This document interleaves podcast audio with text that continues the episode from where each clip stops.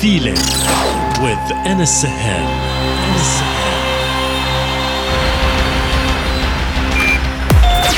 Connected, connected, connected.